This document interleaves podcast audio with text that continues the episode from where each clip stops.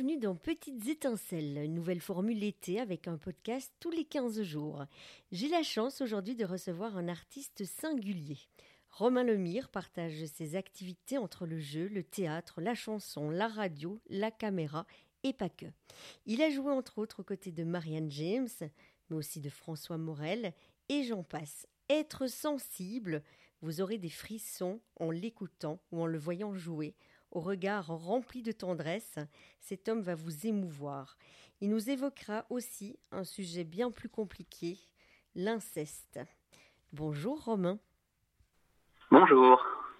Bonjour Valérie. Bonjour. Alors comment vas-tu aujourd'hui ce lundi? Aujourd'hui ça va très bien, même si euh, ce matin, là je suis en Normandie, j'ai l'impression que c'est le neuvième mois de novembre consécutif.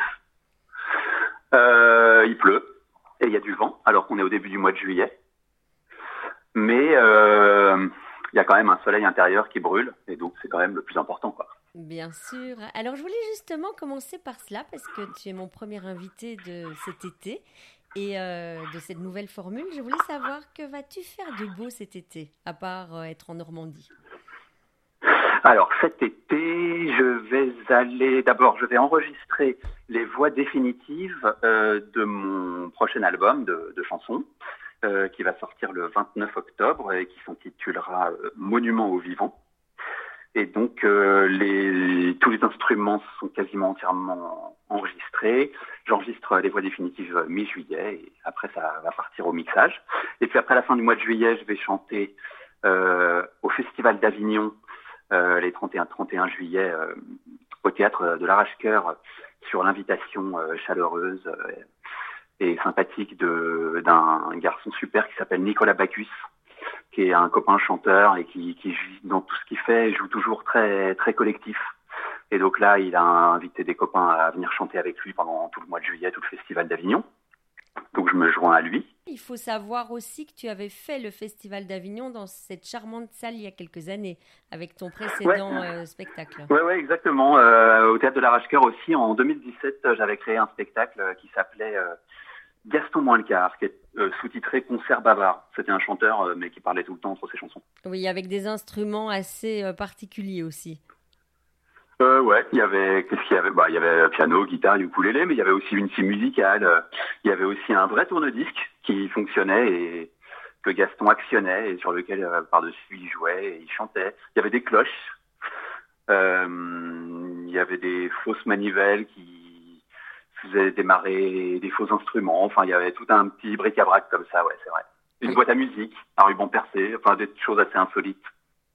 Il y avait l'univers de Romain Lemire. Ouais, euh, je crois que hum, bah, moi j'aime bien tout ce qui produit du son, euh, par exemple, puisque là je suis en plein dedans, euh, dans le disque, par exemple sur une chanson, la rythmique elle est assurée par les sons d'une vieille machine à écrire. on a samplé les différents sons du des différentes touches, de, la barre espace, du rouleau, du retour à la ligne et tout ça. Et en fait, avec, on a, on a fait une rythmique.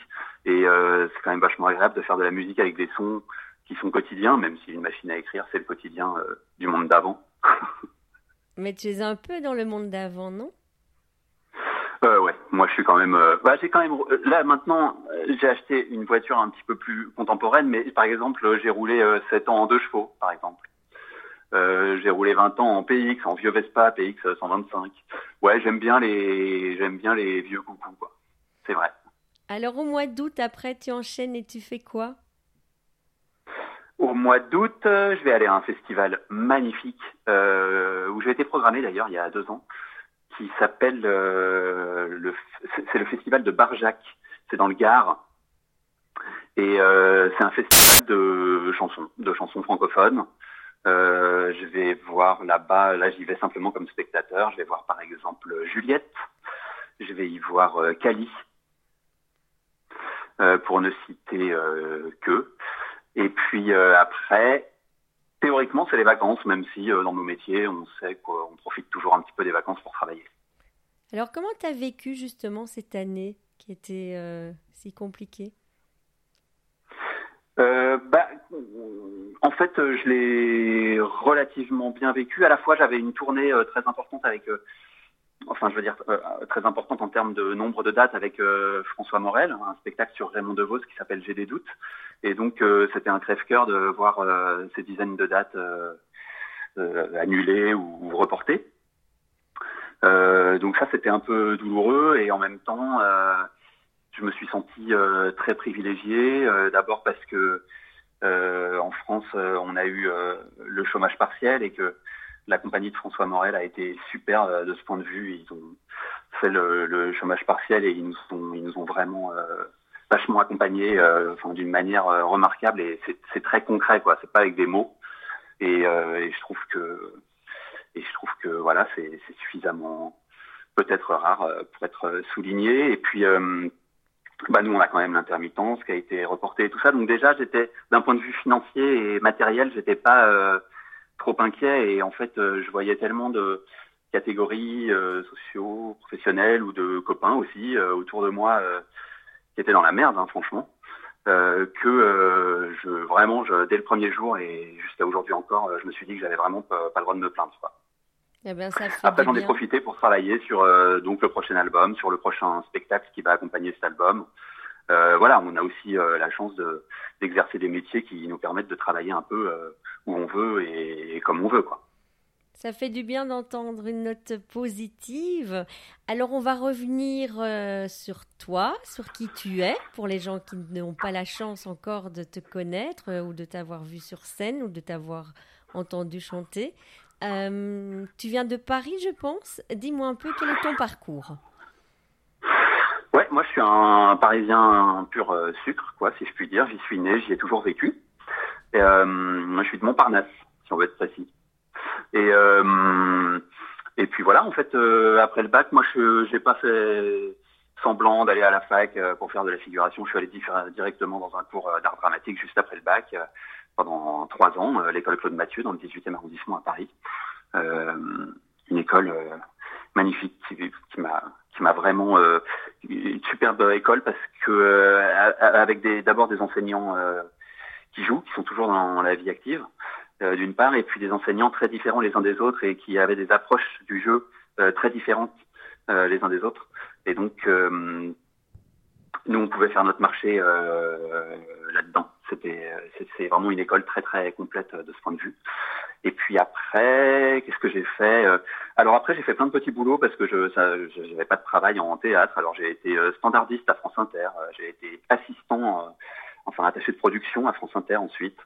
j'ai été chauffeur, j'ai été ouvreur, j'ai été serveur. j'ai fait des chantiers de peinture, j'ai fait voilà plein de trucs comme ça. Et puis après, j'ai travaillé pendant plusieurs années en théâtre jeune public où j'étais comédien, chanteur et guitariste. Euh, à Paris et en tournée.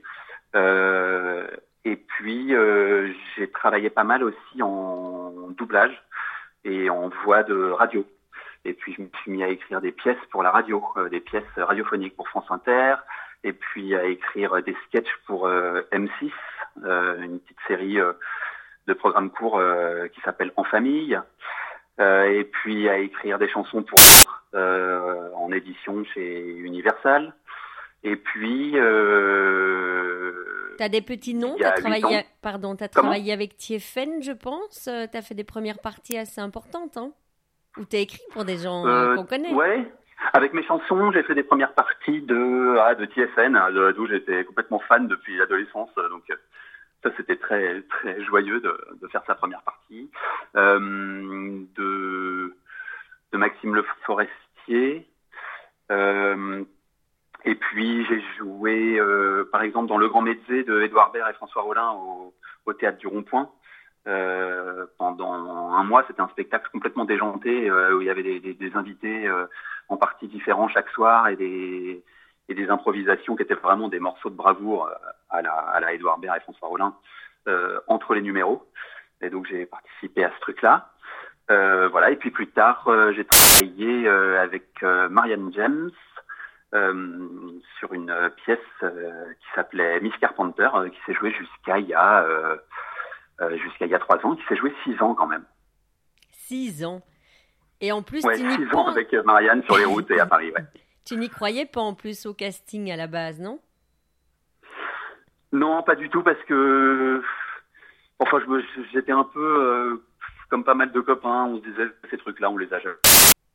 Voilà. Et, puis, je sais pas, j'avais j'avais un peu peut-être j'étais un peu euh, j'avais l'impression que j'étais j'étais un peu trop différent pour rentrer dans des moules dans des cadres. Sauf que ce que ce que je savais pas c'est ce que c'est que ce que voulait faire Marianne euh, c'était justement quelque chose de complètement euh, déjanté. Et elle cherchait en fait quelqu'un un peu comme moi un peu ahuri là comme ça un espèce de grand ahuri un peu rêveur un peu lunaire comme moi. Et donc en fait cette singularité dont j'avais l'impression que elle pouvait éventuellement correspondre à des projets personnels et rencontrer un public dans des projets personnels, mais pas dans les projets des autres. Et ben là, euh, elle a, trouvé son, elle a trouvé un écho.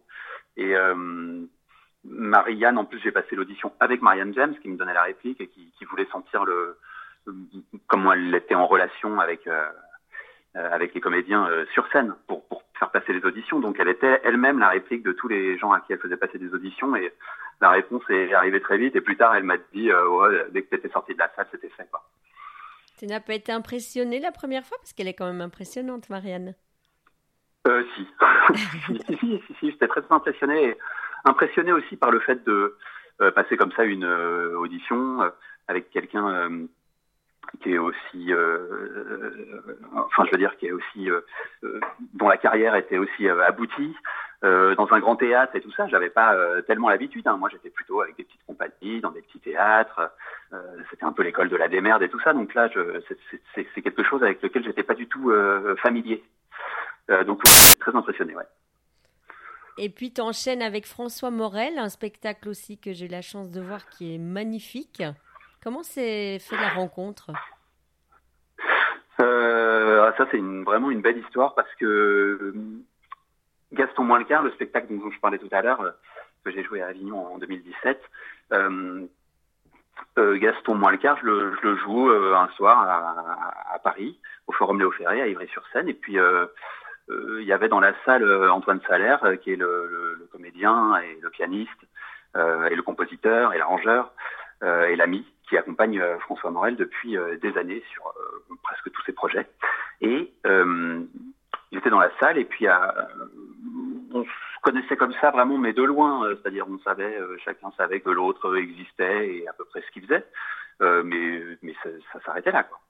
Et parce que lui aussi, Antoine Salaire a un, répertoire personnel. Il fait des chansons. Et donc, on était un petit peu dans ce même petit milieu. mais c'est tout. Et puis, à la fin de, Gaston il est venu me voir et il me dit voilà, je suis pas venu tout à fait par hasard et innocemment. on me cherche quelqu'un pour euh, une alternance sur euh, un spectacle qui va se, se répéter à partir de l'année prochaine, un spectacle autour de textes de Raymond DeVos avec François Morel. donc là, j'étais évidemment aux anges. Je lui ai dit, il faut quand même vérifier que j'ai le niveau de piano requis, parce que je connaissais le niveau de piano de Antoine Salaire, et Antoine, il est, c'est un virtuose. Et moi, je suis un comédien qui joue un petit peu de piano, ça a vraiment rien à voir. Et euh, mais il m'a dit, mais de ce que j'ai vu, euh, de ce que tu faisais sur, sur Gaston Moincar, j'ai l'impression que ça, ça va, ça va le faire. Il m'a envoyé quelques morceaux, euh, je lui ai envoyé des essais et, et puis il m'a dit que c'était bon. Alors on va un peu revenir sur ton enfance. déjà, est-ce que tu avais des parents qui étaient dans le métier? Est-ce que tu rêvais déjà petit d'aller toucher les étoiles? Euh, ma mère était anciennement dans le métier, c'est-à-dire qu'elle était comédienne quand elle était jeune, euh, mais quand je suis né, euh, elle ne l'était plus depuis longtemps. Elle était, euh, euh, elle travaillait à France Culture. Et donc, et puis mon père, il était professeur de français en collège, collège et lycée. Donc, j'ai grandi dans un milieu où il y avait des livres, où il y avait de la littérature, où il y avait un intérêt pour le théâtre. Euh, mais euh, j'ai pas connu euh, les coulisses quand j'étais quand j'étais petit, je veux dire. Et tu te souviens quand tu t'es dit ben, j'ai envie de faire ça plus tard?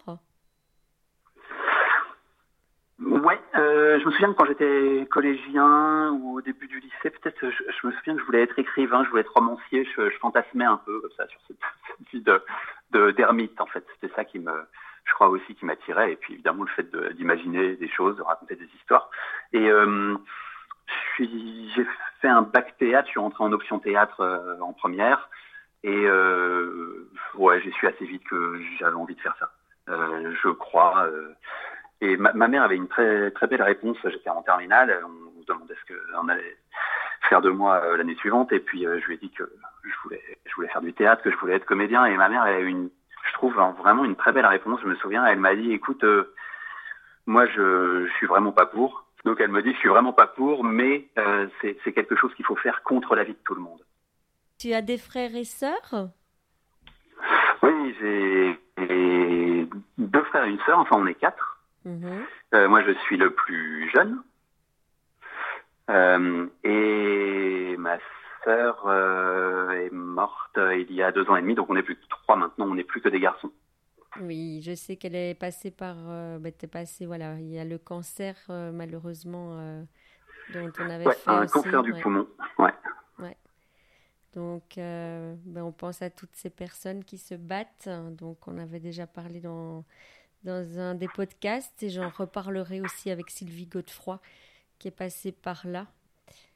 Euh, on va revenir justement sur quelque chose aussi de pas voilà de pas simple, mais que j'ai trouvé très, courageux de ta part. Mi-janvier, tu as posté un tweet dans lequel tu racontes l'inceste dont tu as été victime durant ton enfance. Alors pourquoi avoir fait cela à ce moment-là? Euh, Est-ce que c'était suite à la parution du livre de Camille Kouchner? Qu'est-ce qui s'est passé? Pourquoi à ce moment-là? S'est fait de manière très euh, naturelle et euh, en fait presque par hasard. En fait, euh, je me souviens, j'écoutais un, journal de France Inter et j'entends que suite à la sortie du, livre de Camille Kouchner, effectivement, il y avait un hashtag qui faisait florès sur Twitter, qui était le hashtag MeTooInceste. Et, donc moi je me dis tout de suite ah bah je vais mettre mon, mon MeTooInceste parce que je, je, je, je sais pas tant que j'y tenais particulièrement, mais simplement que je me disais que j'avais que des mauvaises raisons de pas le mettre. Donc euh, je mets un, petit tweet euh, avec mon hashtag MeTooInceste avec trois lignes, je sais plus exactement ce que je mets, mais euh, bon voilà. Et puis euh, deux jours plus tard, je suis contacté par une journaliste du, du, site du Parisien. en fait, sur le site du Parisien, il y a des il y a des podcasts réguliers et qui m'appelle en me disant est-ce que est-ce qu'on peut faire quelque chose euh, suite à, au livre de Camille Kouchner et à MeToo Incest, on voudrait euh, faire un, un sujet là-dessus. Euh, est-ce que vous, accepteriez de répondre à nos questions? Et elle, elle voulait quelqu'un qui avait fait le parcours judiciaire contre son, enfin contre son violeur. Et donc je lui dis ah bah non, je suis pas la bonne personne parce que moi j'ai pas fait de parcours judiciaire. mon père est mort quand j'avais 14 ans. et puis on bavarde cinq minutes et puis finalement elle me dit non mais j'ai l'impression qu'on va quand même avoir pas mal de choses à se dire. Et tant pis pour le parcours judiciaire. Et, euh, finalement, on a fait ce, podcast. Donc, c'était vraiment pas euh, prémédité de ma part, mais euh, ça m'a fait du bien en fait, parce que parce que justement, je crois que c'est un, si vous, à partir du moment où, d'après les statistiques, il y a une famille sur dix qui est touchée par ce problème, euh, c'est pas un fait divers, c'est un, un sujet de société. Moi, je croyais que c'était arrangé dans la, dans la catégorie des faits divers et je me disais, euh, bon, bah, j'ai vécu quelque chose de complètement exceptionnel. En fait, pas du tout. Pas du tout. Une famille sur dix, c'est, monstrueux et en tout état de cause, c'est euh, un phénomène de société. Quoi. C'est, un, un sujet de société et donc il faut traiter euh, comme tel. Et euh, c'est en ça que je me dis, bah, plus on est nombreux, simplement, sans pathos, hein, mais euh, à, nommer, à mettre des mots là-dessus, euh, comme on parle euh, d'un accident, comme on parle d'un accident de la vie, plus d'abord, ça va aider d'autres personnes qui n'arriveront pas à le faire, à le faire, à nommer ça pour eux-mêmes et pour les autres. et puis, plus ça va nous permettre de rentrer dans un monde, j'espère, où de telles euh, abominations seront moins possibles et moins probables, parce que finalement, euh, euh, cette espèce de d'omerta autour de l'inceste, c'est vraiment, la voie royale pour, le passage à l'acte d'un violeur potentiel. Et puis il y a une deuxième chose aussi, enfin moi qui me, qui touchait, c'est qu'on entend toujours parler des victimes et c'est bien normal. Et en fait, on ne parle jamais euh, des coupables. Et euh, je me suis dit, mais c'est un sujet aussi qui est abordé euh, exclusivement par des victimes ou par des gens qui sont sensibles au sort des victimes, par des psychologues, par des juristes, par tout ce qu'on veut, tous les gens qui peuvent avoir une utilité dans, dans tous ces parcours-là. mais on se met jamais enfin, on n'aborde jamais le, point de vue du, coupable et, cette espèce d'immense solitude. C'est-à-dire que, en fait, c'est un sujet qui est toujours abordé par des gens qui n'ont absolument, évidemment, euh, comme la plupart des gens, comme presque tout le monde, heureusement, aucun désir pour un enfant. Enfin, je veux dire, euh, des gens à qui ça ne pas à l'idée euh, d'avoir un rapport sexuel avec un enfant. Et, en fait, je me dis, mais les gens qui qui désirent les enfants, euh, ça doit être terrible aussi. il y a une très grande solitude là-dedans. Il y a aussi une impossibilité à en parler parce que c'est complètement tabou, évidemment. Enfin, voilà. Et donc, euh, je pense que ça aussi, c'est quelque chose, euh, une évolution qui serait souhaitable, c'est que des choses soient mises en place pour ces gens-là, parce que parce que parce que désirer les enfants, bah, c'est c'est une névrose, c'est une enfin c'est une, une, maladie mentale, enfin c'est une maladie mentale au sens, c'est une anomalie, euh, voilà, psychique, euh, qui, qui, il faut pas laisser les gens euh, tout seuls avec ça, quoi. Voilà. Comment ont réagi tes proches quand tu as fait cette annonce? Euh, bah, ça dépend lesquels, mais j'ai reçu quand même une. En fait, j'ai été très surpris. J'ai reçu une avalanche de de réactions extrêmement chaleureuses et j'avais pas du tout anticipé ça euh, et ça m'a en fait c'était très agréable. Euh, honnêtement ça m'a ça m'a fait beaucoup de bien. Euh, euh, même si alors évidemment tous mes proches étaient au courant et tout ça hein, c'est pas quelque chose de j'annonçais pas ça enfin je veux dire oui tous mes proches étaient au courant depuis longtemps c'était quelque chose que, que, que je ne cachais pas moi. Mais enfin évidemment là c'était révélé à un tas de, de, de gens euh, qui sont, qui sont les connaissances qu'on a et qui sont pas suffisamment intimes pour que ce genre de sujet euh, soit venu sur le tapis, donc qui n'étaient pas au courant. Et, euh, et ouais, c'était très très agréable toutes ces réactions. Enfin moi, ça m'a ça m'a fait beaucoup de bien et je m'attendais pas à ce que ça me fasse autant de bien. Euh, et ça m'a fait du bien que ça me fasse du bien. C'est un cercle vertueux. Alors, tu n'es pas obligé de répondre. Je sais que tu n'as pas eu d'enfant. Euh, Est-ce que ça peut avoir avec cela ou pas du tout? Ben, Je ne le saurais jamais, euh, je crois. Moi, j'ai quand même un peu l'impression. Euh, mais j'ai l'impression simplement, de manière très intime. C'est plus que je me dis, bah, presque tout le monde a un désir d'enfant. Euh, je crois que 6% de la population n'a pas de désir d'enfant, euh, d'après les statistiques. Euh, donc voilà, c'est quand même presque tout le monde a un désir d'enfant. Moi, j'en ai pas. Il y a quand même une chance. Ce que j'ai vécu, c'est quand même, une, je veux dire, c'est un, désastre. Enfin, il m'a fallu des années pour, des décennies même, pour me relever de, de ça. Et je me dis c'est quand même le plus probable et quand même qu'il y ait un lien euh, étroit. Mais en même temps, euh, j'en serais jamais euh, certain. D'ailleurs, euh, mes frères et sœurs ont, tous fait beaucoup d'enfants, sont des parents heureux et j'ai 11 neveux et nièces. Donc, vous voyez, c'est pourtant, je veux dire, mes deux frères ont vécu la même chose. Donc, c'est pas forcément. je sais pas. En tout cas, c'est vrai que j'ai un rapport à l'enfance. je vois bien que j'ai un rapport à l'enfance qui est un peu faussé. Voilà, ça c'est sûr. Euh, c'est-à-dire que les enfants, euh, je, je, sais pas trop quoi faire euh, en présence d'un enfant. Je je, sais pas trop comment communiquer qu'un enfant. Je suis un peu, je suis un peu démuni face à l'enfance parce que peut-être simplement parce que parce que moi mon enfance a, a été une telle dévastation dans le sens que, que, je, que je peux me référer à rien. Euh, à chaque fois que j'entends parler de l'enfance, on entend toujours parler de l'enfance comme euh, d'un âge euh, merveilleux. Euh, pour moi, c'est un, c'est un, un langage purement, enfin, c'est de la fiction. Donc, il y a probablement un lien, mais, mais peut-être aussi que ça explique pas tout. Je me, je me souviens, j'ai fait évidemment pendant quelques années une psychothérapie et je me souviens que ce qui ressortait souvent euh, quand même en psychothérapie, c'est qu'en fait, il pouvait, c'est ça aussi un peu le piège. Il ne faut pas tomber, dans le piège de tout analyser à l'aune de, de euh, l'inceste, par exemple, si on a vécu euh, l'inceste, simplement parce que effectivement, c'est quelque chose d'énorme. Et en fait, on peut être traversé par des troubles, des, des, névroses, des plein de choses, sans que ça ait à voir avec ça, en fait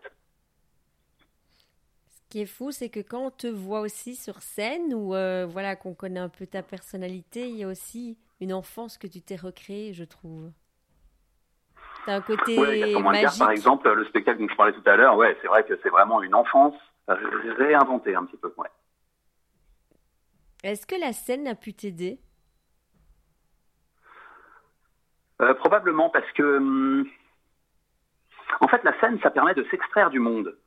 Euh, c'est souvent, enfin, les, les, quand on n'a aucune idée de ce que c'est euh, que d'être euh, sur scène, parce qu'on n'est jamais monté sur scène, on se dit les comédiens, ils aiment bien se montrer, ils aiment bien qu'on les regarde et tout ça, on les voit. Et ça fait 20 ans que je fais ce métier et en fait j'ai l'impression que c'est l'inverse. C'est-à-dire que quand on est sur scène, on est extrait du monde, on est on est quelqu'un d'autre, donc on est est est dans un monde euh, parallèle, est et donc on est euh, on n'est plus nulle part. Euh, c'est-à-dire quand je suis sur scène, Romain Lemire n'est plus nulle part pendant ce temps-là. il est est est extrait de lui-même. Est c'est comme si c'était des, parenthèses dans la vie, des moments où la vie est entre crochets est parce qu'on est dans une autre dimension. Donc peut-être que ça, oui ça m'a la scène, euh, ça m'a plu pour ça. Mais après, euh, on peut un peu aussi dire la même chose de la lecture ou du fait d'aller au cinéma. En parlant de ce bel album qui arrive au mois d'octobre, rappelle-moi le titre si particulier. Alors le titre, euh, c'est Monument au vivant. Oui. Le titre de l'album et c'est aussi le titre d'une des chansons. Et euh, paradoxalement, alors c'est un album qui parle en fait énormément de la mort, mais énormément de la mort, euh, pas pour euh, se lamenter, mais comme de quelque chose qui donne quand même aussi à la vie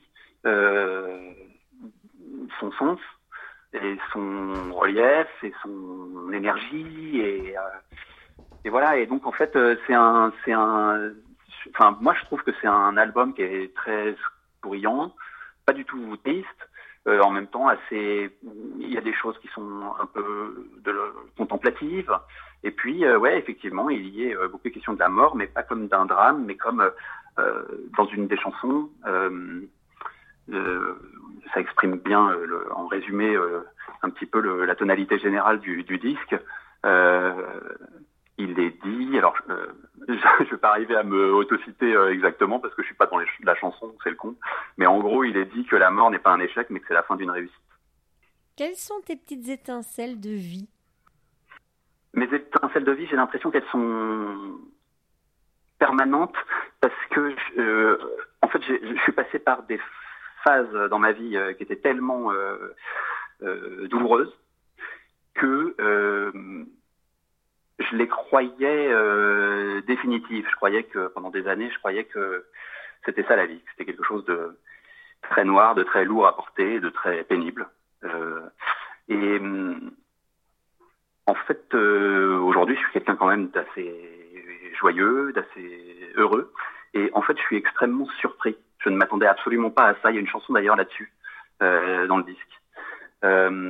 Et et en fait, cet effet de surprise, euh, au lieu d'aller en s'amenuisant, comme souvent les effets de surprise, euh, j'ai l'impression qu'il va en grandissant. Donc ces étincelles, elles sont, elles sont multiples.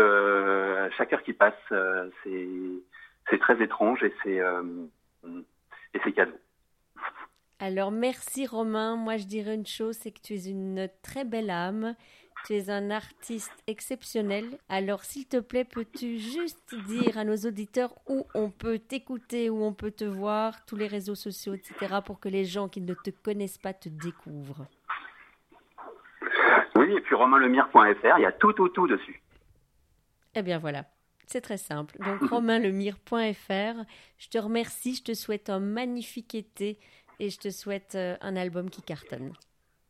Merci beaucoup Valérie et merci beaucoup pour ces petites étincelles. J'en ai écouté un certain nombre depuis que tu mènes ce projet et c'est à chaque fois un très très grand plaisir. Eh bien merci beaucoup, je suis très touchée, je t'embrasse bien fort et vive la Normandie sous la pluie.